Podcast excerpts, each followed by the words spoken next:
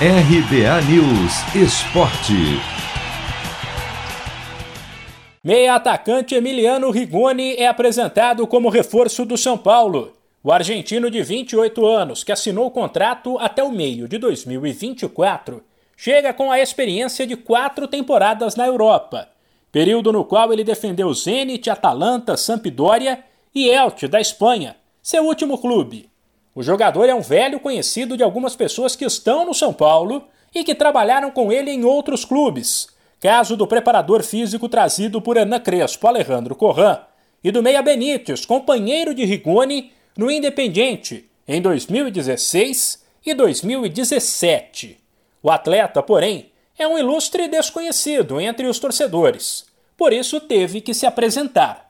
Em espanhol, disse basicamente ser um ponta-direita, porém um jogador versátil que recentemente teve experiências como meia e avalia que também pode fazer essa função. Sim, me considero um jogador de extremo, extremo derecho, eh, que puede jugar por banda. Eh, me gusta jugar mucho al espacio, eh, pelota en profundidad, me gusta asistir.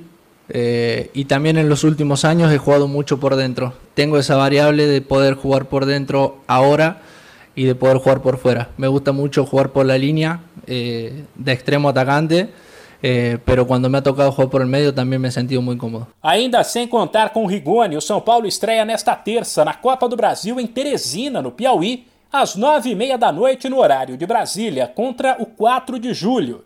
No jogo de ida da terceira fase, o técnico Hernan Crespo deve dar um descanso para os titulares e escalar um time quase todo reserva. Um possível tricolor tem Lucas Perry, Diego Costa, Rodrigo Freitas e Bruno Alves Orejuela, Nestor, Shailon, Thales Costa e Wellington, Rojas e Vitor Bueno.